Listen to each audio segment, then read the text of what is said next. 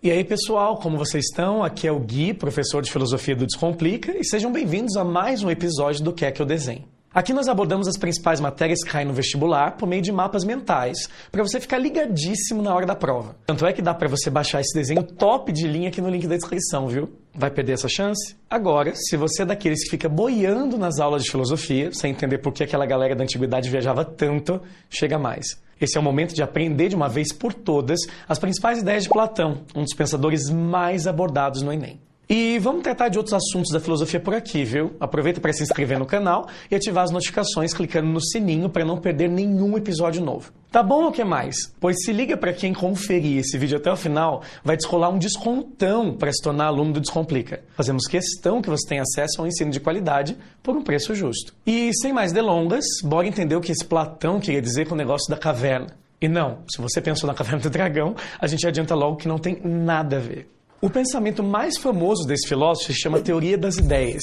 Segundo nosso amigo Platão, o mundo é dividido em duas esferas, a inteligível e a sensível. Essa perspectiva é conhecida como dualismo platônico, justamente por ser dividido em dois conceitos. E, professor, mais perspectiva para lá, conceito para cá, já até me perdi. Calma, foco, força, fé, que a gente vai terminar esse vídeo com você ainda dominando essa matéria. O mundo inteligível é o que conta para valer, já que é lá que encontramos a essência de tudo que existe. É um plano superior ao que vivemos aqui na Terra, que só pode ser percebido por meio do nosso intelecto. Tudo que existe lá são ideias perfeitas, os objetos materiais que nós usamos no dia a dia. Ou seja, é o mundo da sabedoria e do conhecimento. Até aqui tudo bem? Beleza, então. Quanto isso, no mundo sensível, temos de fato os objetos materiais que representam as ideias que estão localizadas na perspectiva inteligível. Quer dizer, falando de uma forma menos complicada, é o plano terreno que vivemos em meio às aparências. Mas por que esse nome sensível, Gui? Bom, muito perspicaz da sua parte reparar nisso. Platão diz que nós percebemos essas ideias ditas perfeitas por meio dos nossos cinco sentidos. Eles, por sua vez, são falhos. Consequentemente, não são as representações totalmente iguais às ideias que estão presentes no mundo inteligível. Deu para entender? Vamos usar um exemplo para ficar mais claro. Pensa na cadeira que você está sentado nesse momento para ver os vídeos do que é que eu desenho. É um objeto material que usamos no nosso dia a dia que representa a ideia perfeita da cadeira que existe no mundo inteligível. Só que como as nossas sensações elas estão suscetíveis a falhas, essa cadeira não é a cópia fidedigna do que existe no plano intelectual. E isso vale para todos os objetos que existem, tá? Isso, claro, segundo os pensamentos né, do nosso querido Platão. Mas isso não é tudo. Esse cara é tão, mas tão importante que ele criou uma metáfora para tentar explicar melhor o dualismo platônico. Estamos falando do mito da caverna, um dos clássicos da história da filosofia. Funciona assim. Imagina que você está dentro de uma caverna, sendo que você nasceu e viveu todos os dias nesse ambiente que é bem escuro. A única fonte de luz existente é uma fogueira.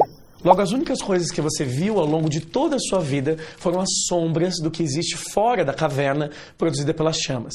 É exatamente isso que acontece com os prisioneiros representados no mito da caverna. O que acontece é que, em dado momento, um desses personagens consegue escapar da prisão e ir para o exterior, uma vez livre, ele se depara com o mundo real e fica super assustado. Pela primeira vez na vida, esse indivíduo vê as coisas como elas realmente são e não apenas as suas representações. Deu para entender a comparação? As sombras que os prisioneiros viam dentro da caverna são uma metáfora para o mundo sensível, enquanto que o prisioneiro encontra, ao sair da caverna, o mundo inteligível. No final da história de Platão, o prisioneiro que foge, ele volta para a caverna e conta o que viu aos demais. Por fim, todos conseguem se libertar e alcançar o mundo real. Legal, né? A importância de Platão é tamanha que outros conceitos foram desenvolvidos baseados no seu dualismo platônico. Um deles é a teoria platônica da reminiscência. Funciona mais ou menos assim. No primeiro momento, a nossa alma está no mundo inteligível. Ele mesmo, lembra? O plano em que as essências das coisas ficam. Ao nascermos, nosso espírito migra do mundo inteligível para o mundo sensível, o plano terreno em que vivemos. Como a nossa alma estava no mundo da realidade ideal, em tese, teríamos esse conhecimento de como as coisas realmente são.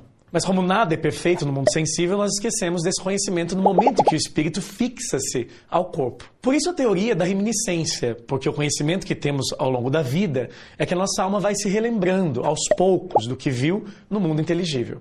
E aí, conseguiu desmistificar um pouquinho a filosofia na sua cabeça? Aproveita para dizer aqui nos comentários qual pensador você também gostaria de ver aqui no Quer Que Eu Desenhe. A gente adora saber o que os nossos alunos têm achado dos episódios. A gente também gosta de garantir um estudo de qualidade para os nossos alunos, tá? Por isso aproveita para baixar o mapa completo que desenhamos juntos sobre Platão aqui no link da descrição. Isso sem falar no cupom de desconto que está rolando aqui no final do vídeo, para você se tornar um aluno do Descomplica por um precinho amigável. Por hoje é só, pessoal. Até o próximo episódio. Valeu, beijo no coração de vocês.